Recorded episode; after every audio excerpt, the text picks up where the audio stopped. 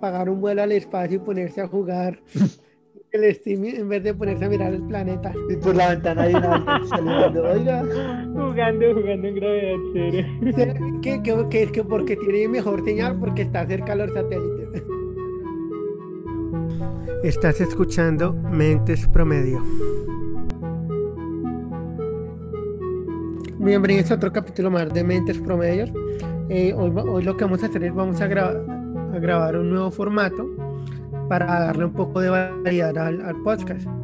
Lo que vamos a hacer es, es un formato más improvisado en el que cada uno de nosotros eh, se le dio la tarea de traer un tema del que quiera hablar por 10 minutos y sin que los otros dos sepamos. Y lo que vamos a hacer es nomás hablar, hablar. Yo no sé qué tema tiene Andrés o Javier preparados y pues pueden ser noticias o algo que hayamos visto el otro día o cosas que queramos hablar. Bueno, el primer tema que yo escogí fue lo que sucedió recientemente con estos dos multimillonarios que viajaron al espacio, que prácticamente como que abrió el turismo espacial. Entonces, si ustedes vieron la noticia, prácticamente lo que ocurrió es que estas dos personas, ambas multimillonarias, viajaron al espacio como por 10 minutos. Y lo curioso es que hay, hay un, como un debate porque la gente dice si en verdad viajaron al espacio exterior o no, porque llegaron como al límite a los 100 kilómetros, que es como el límite para salir del espacio. ¿Vieron la noticia? Sí, yo leí, de hecho, no fue que fue el de Amazon y, y otro multimillonario, creo que fue. Sí, el de Virgin, el de Virgin. El de las aerolíneas. Y sí, sí, medio leí algo, medio vi que, que salía, que pagaron harto, harto dinero para, para poder pagar ese vuelo, me parece. Sí, de hecho, Jeff Bezos, el de Amazon, lo que hizo fue que él subastó el cuarto puesto. El cuarto, yo les había contado en un capítulo anterior que se vendió como en 20, 28 millones de dólares. Lo interesante fue que el man que lo compró se retiró hace como dos días, que porque tenía la agenda ocupada para el día del viaje. ¿Qué, qué, qué tengo? A ver, ¿qué tengo este día? Vuelo. Ah, madre, yo ya estoy grabando un podcast ese día. Bueno, ya que. No, parce, es que, es que hay paro. Hay paro. es, que, es que me toca con Transmilenio. O sea, ¿qué, ¿qué crack para estar ocupado cuando tus amigos te invitan al espacio? Mm. Yo, yo me siento eh, con el Ultra CEO cuando tengo una audiencia y, y, me invitaron a comer empanadas y no pude ir a la cita de las empanadas. Es que, es que tengo, tengo, audien no tengo, audiencia en palo quemado y ya me la corrieron cinco veces. Entonces no, me toca correr el vuelo. Espera eso, parce, ahorita las audiencias son virtuales y, y, todo el mundo está en pijama hasta el juez. Bueno, y algo curioso fue que le cedieron el, el puesto a, a, un tipo de 18 años, que obviamente es el hijo de un, multi, de un multimillonario. Y lo interesante es que viajaron como por 11 minutos entonces, y llegaron como al límite. Entonces, ¿ustedes creen que vale la pena pagar tanto dinero o que vale la pena o que sí se considera un viaje espacial sabiendo que son como 10 minutos y que llegaron hasta, el, hasta cierto punto? Pongámosle que fueron como 30 millones de, de euros, de, euro, de dólares el, el asiento, ¿no? Sí pero ellos son billonarios. Entonces, básicamente para ellos, que son 30 millones de, de, de, de, de dólares? ¿Una empanada? Sí, literal es una empanada, aparte. Sí. O sea, si usted tiene eh, 10 billones de dólares, es como 30 millones, no son absolutamente nada. Además que... Nada, nada, nada. Sí, además que es algo interesante, me parece chévere. O sea, hacer un vuelo, ir bien arriba y eso, independientemente de que uno salga o no salga, pero es es, es, alcanzar a ver la Tierra. Bueno, es que no sé si no ve la Tierra desde sí. alto, pero me parece súper chévere. Lo que me da miedo es que como no hay tantos, pues que no le pase algo. Claro. Y no hay, yo no traje el bote salvavidas. no, pues básicamente si usted está frito avión. en un avión, si usted está frito en un avión, imagínese estar en, un, en una cabina propulsada por un cohete que puede básicamente salir del planeta. Estar en la estratosfera, marica. ¿Quién lo ayuda allá? sí, es muy este. O sea que, digamos, para ustedes eso sí es viajar al espacio. Digamos, cuando ustedes hacen escala, que tienen un vuelo y hacen escala, digamos que en Panamá, pero no solo están en el aeropuerto. Ya a, los, a las 5 horas tienen que tomar el, el, otro vuelo. ¿Para ustedes eso cuenta como estar en Panamá? Estuvo en Panamá.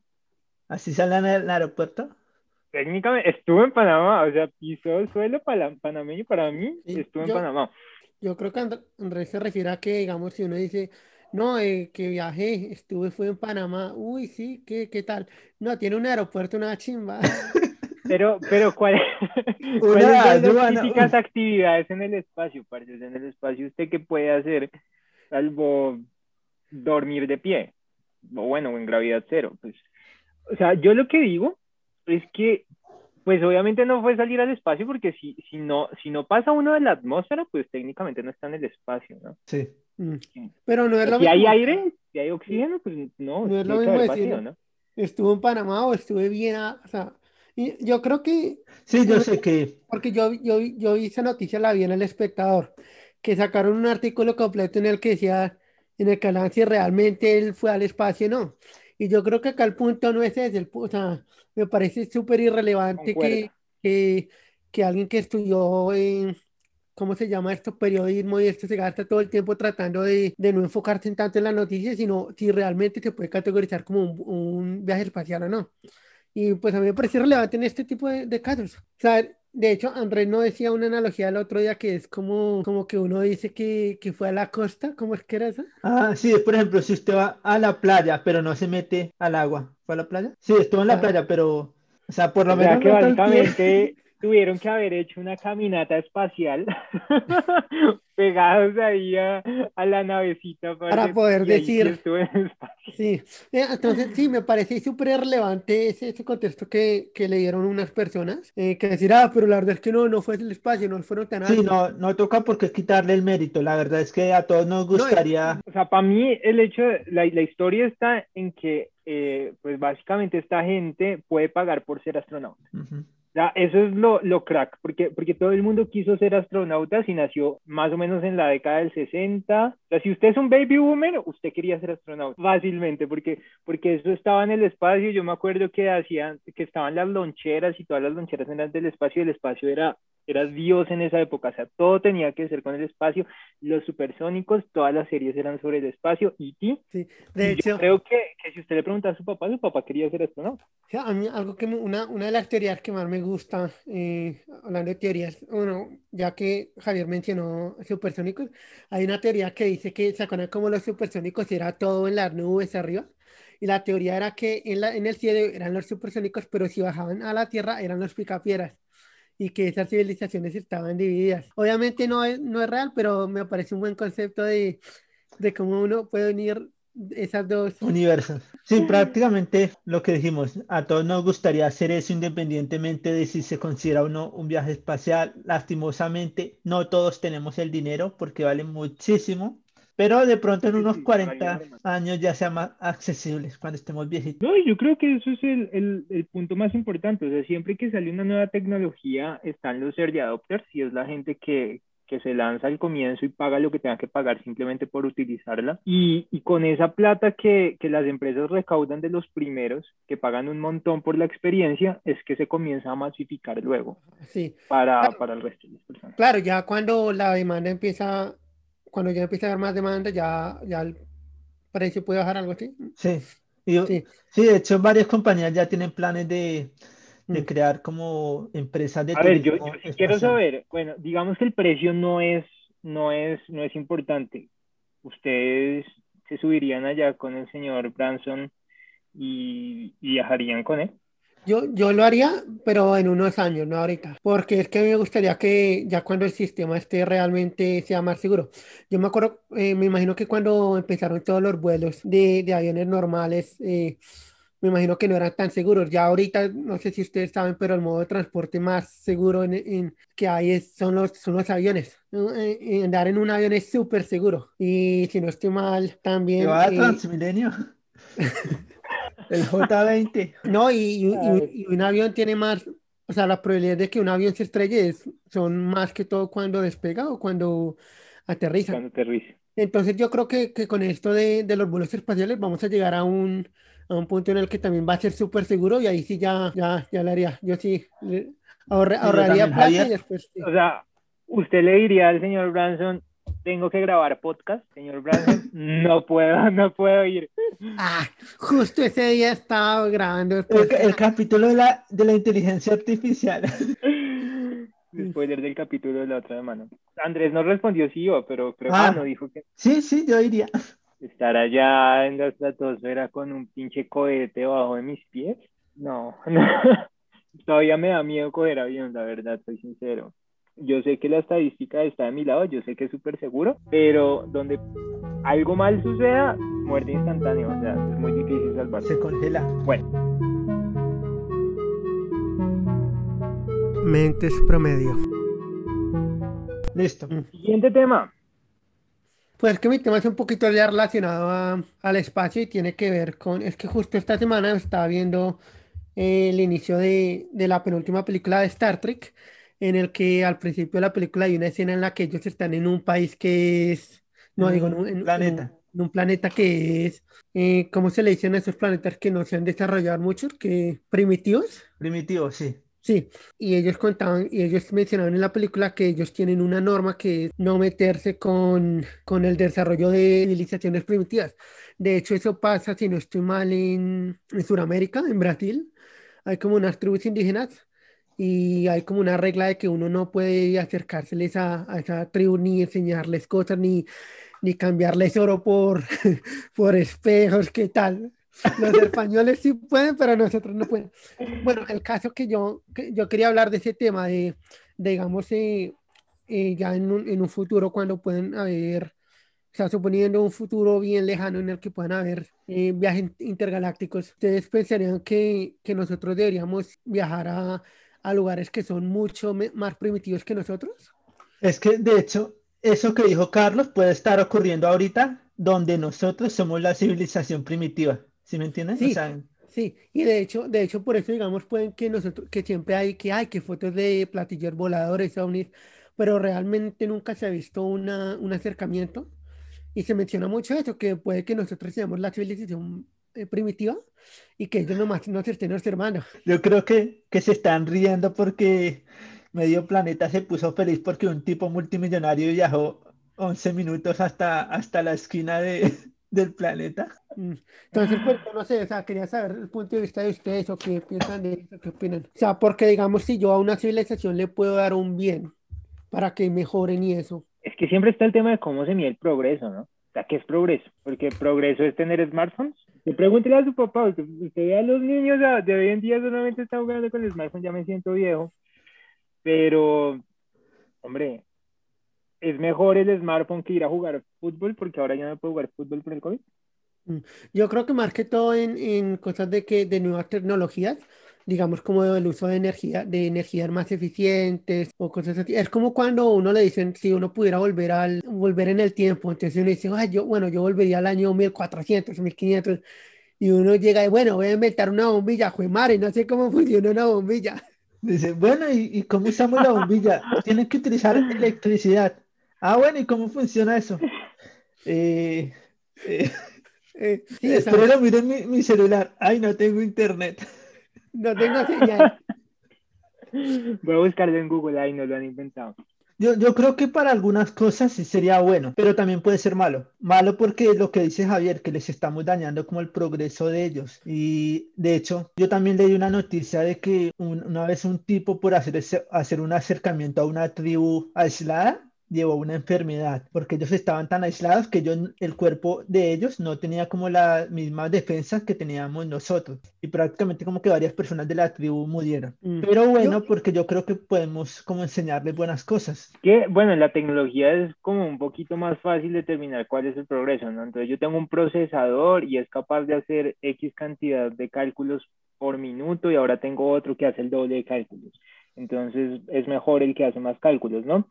Pero en cuanto a cultura, yo creo que se pierde variedad, ¿no? Mm. O sea, aquí en los pueblos indígenas en Colombia, todo el mundo aquí piensa que Colombia es una jungla en el extranjero, tropical, que se va a encontrar aquí un montón de indiecitos y usted ve a cualquier man de 20 años y es exactamente el mismo man de 20 años que usted puede encontrar en Francia, que usted puede encontrar en Alemania, que usted encuentra en Nueva Zelanda, vieron los mismos shows, escuchan las mismas músicas, las mismas bandas, leyeron los mismos libros, todo es muy similar, ¿no? Yo creo que, que entonces en ese caso sería bueno en, en cosas que pudieran ayudar, digamos, la medicina, que tuvieran una cura para el cáncer o cosas así, serían, serían buenos, ¿no?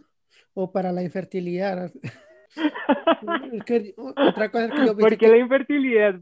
No, ¿Por porque... la infertilidad en concreto? ¿Quieres decirnos algo, Carlos? No, porque yo quiero que, que, yo no, yo es que yo creo que, que en este planeta hay mucha gente, hay muchísima gente. Ah, yo pensé que quería decirle a, nosotros que era infértil. Ah, no, no. Es lo mismo. O, o, soy, o, soy, infértil o he tenido una suerte. Es que a uno siempre le dicen que no tenía que utilizar el computador en el regazo, ¿no? Mm, que porque se quedaba infértil. Se le y yo los computadores viejos que se calentaban. y usted jugando como ocho horas allá y se bañó. el, otro día, el otro día vi un dato curioso que me gustó que decía que, que creo que cuando uno tiene una erección, se acumulan 130 mililitros de sangre en la erección, pero que un conejo en todo el cuerpo tiene como 123 mililitros de sangre. Entonces que uno tiene más sangre en la erección que en un conejo. Imagínese lo retorcido que tiene que usted estar para pensar en eso, ¿no? para hacer esa conexión. No, lo leí, lo leí el otro día. para medir la cantidad de sangre, para que tengan como un ejemplo de cuánto es. para los que... no sepan, la forma en que los hombres tienen e-, erecciones es mediante la sangre. La sangre llena un conducto y Sí. De hecho, por eso, está, por eso, está, el decir de que cuando un hombre está recho no piensa, porque dicen que la sangre del cerebro se le baja a la erección y es verdad uno no, o es sangre arriba o es abajo, y es verdad. Por eso es que no, uno no piensa cuando está recho. Confirmo, confirmo, sí, mm. sí, de los peores errores. Ah, Andrés puede contar un par de anécdotas mías que no va a contar, pero era por la falta de sangre, ahora lo sé. Y hablando de, hablando de erecciones, eh, yo no sé si ustedes conocen algo que se llama priamismo. No, pero suena horrible. Bueno, eh, eh, cuando uno tiene una, una elección prolongada como, como de cuatro o cinco horas, la única forma, no, no, es peligroso porque la única forma en la que...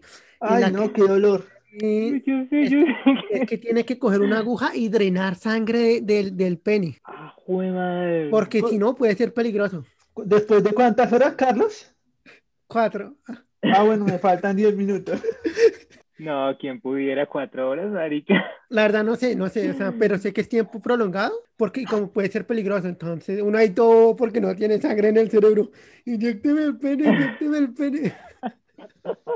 ¿Ustedes sabían que los colombianos somos de los que más grandes lo tenemos? Eso es un mito, es un mito. No, no, no, no, no, no, no, no, no, no. No. O sea, nosotros tenemos, ahí sí la sacamos, porque, porque de los otros países más chiquitos. ¿Sí, sabía Javier que Colombia es uno de los países más mentirosos del mundo? ¿Sí sabía Javier que, que, que el 70% de las estadísticas son mentiras? A ver, a ver, les voy a contar, les voy a contar. A ver, eh, Yo me eh, imagino al auditor. Uy, espere que me toca medirlo. Pero el tamaño medio, el tamaño medio dicen que es 13.2 erecto. Pero yo quiero saber cómo se sacan esos datos. Yo me imagino a una señora diciéndole, mijito, porque esta regla tiene una línea en 14. yo solo sé que, que, que 13 son suficientes. Ahí es cuando uno dice, ¿se escuchó Juliana? 13 son suficientes. A mí me 7 centímetros con una estadística variada de un metro. La desviación estándar, baboso. Eh, que no sabía cómo decía en español. Ya lo entendí, ya lo entendí. ¿Cómo se dice en inglés? Standard Deviation. Por eso, ah, variación estándar. Pero, pues, desviación estándar, perdón. Bueno, pero volviendo al tema de Carlos, ¿ustedes creen que nosotros somos una civilización primitiva frente a otras civilizaciones que no nos han querido contactar por no dañar o por no alterar lo que está pasando en el planeta, en nuestra vida? Yo honestamente pienso que el espacio es muy grande para que estemos solos, sí. porque es infinito. Mm. Entonces, eh, eso sí puede ser, pero que ya hayamos tenido contactos con otras civilizaciones, aún parece que es muy complicado el tema de los viajes espaciales, ¿no? Mm. O sea, independientemente de que usted sea una civilización muy avanzada, imagínese llegar al punto de viajar al nivel de la luz para poder recorrer el espacio, el tema de los agujeros de gusano y esas cosas, mm. me parece que no, no lo veo.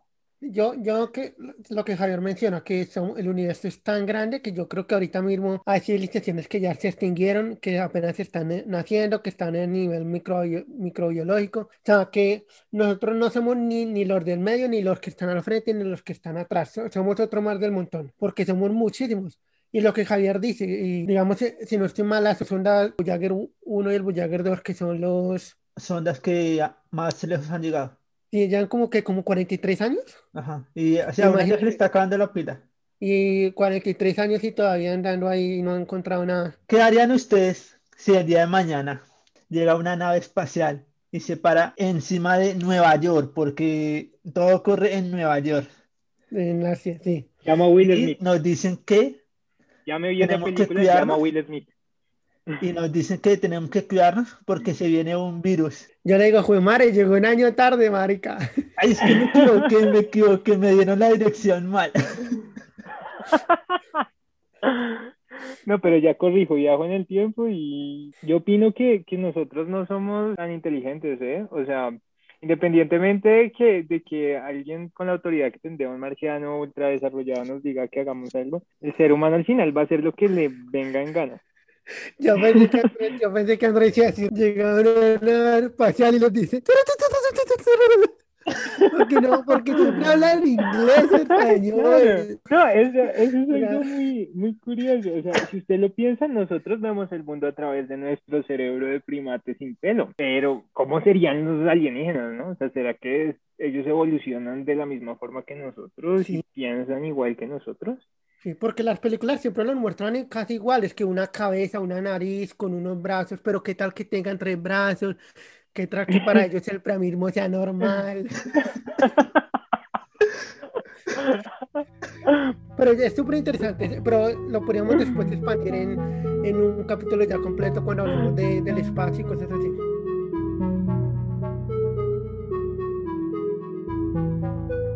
Estás escuchando Mentes Promedio.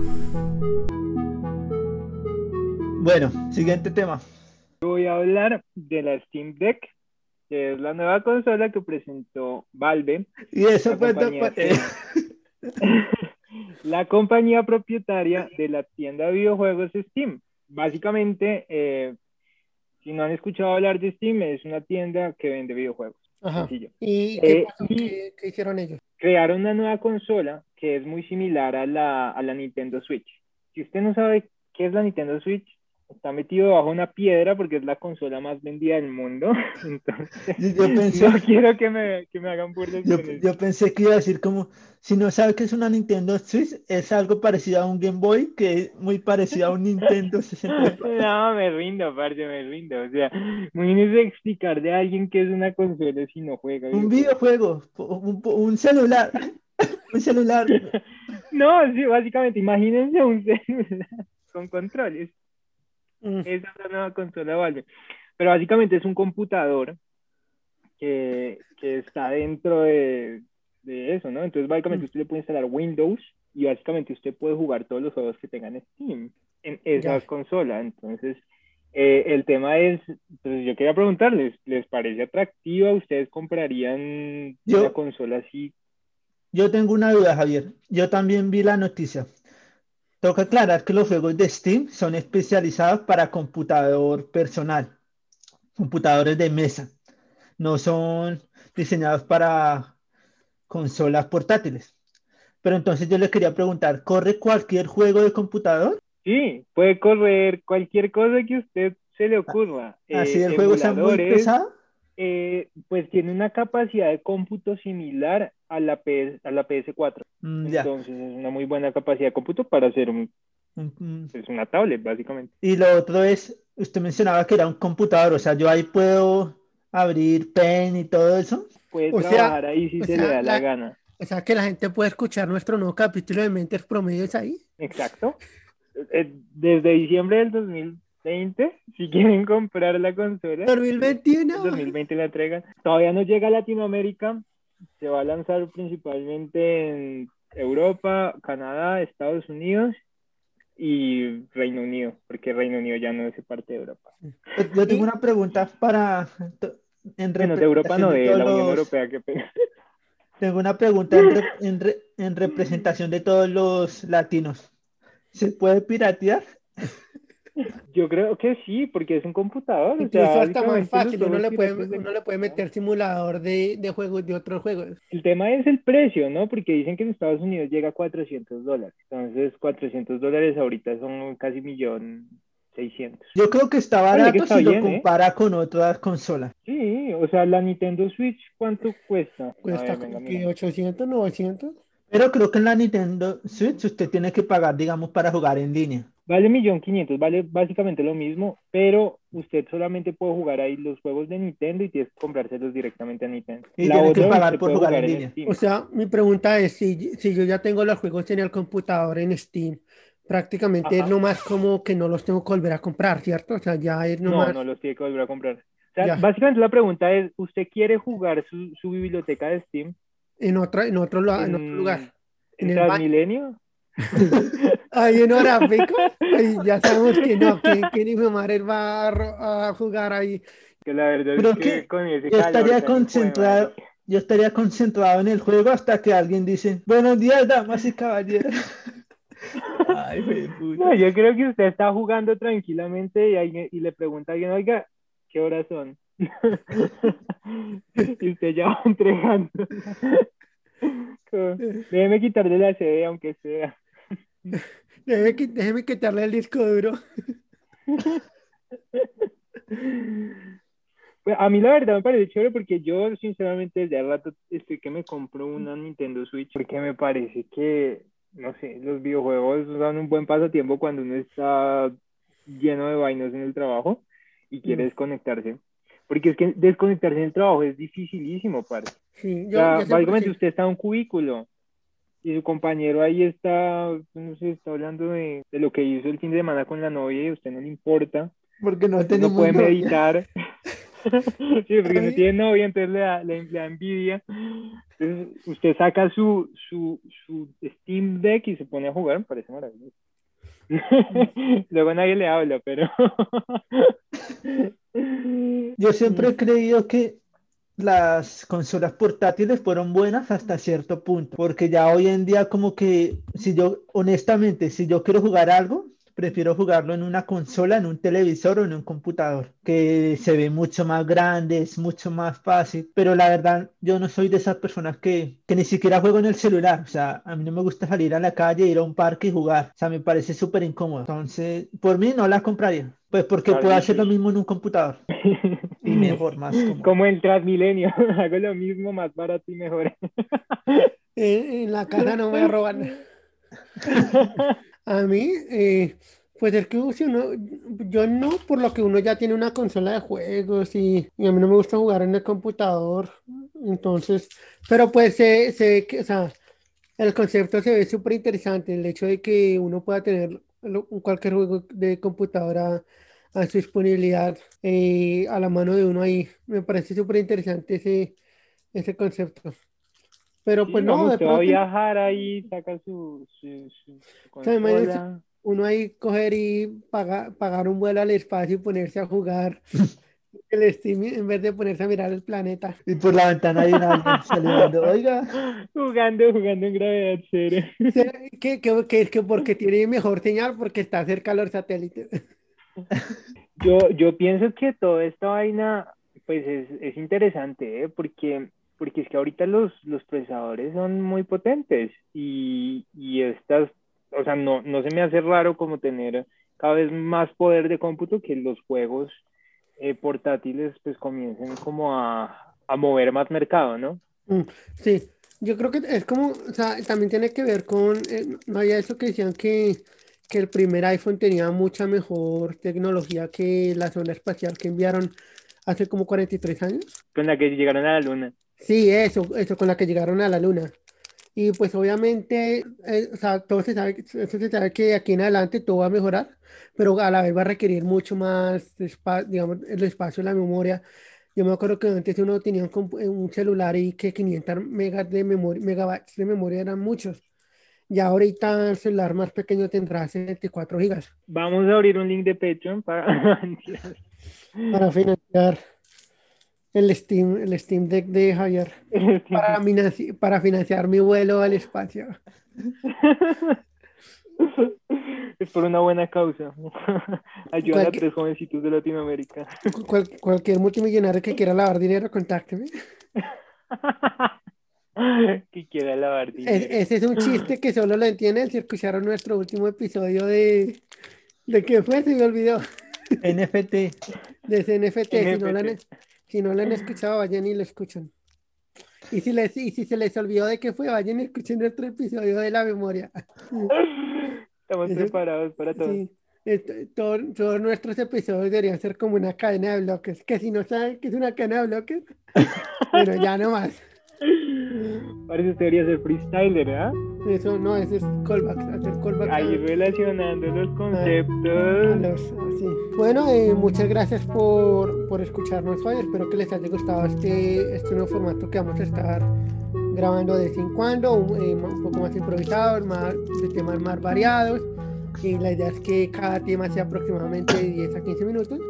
Y espero les guste. Si tienen algún comentario, eh, o quieren sugerir algún tema o quieren seguirnos, por favor lo pueden hacer en Instagram, a, arroba promedio 3.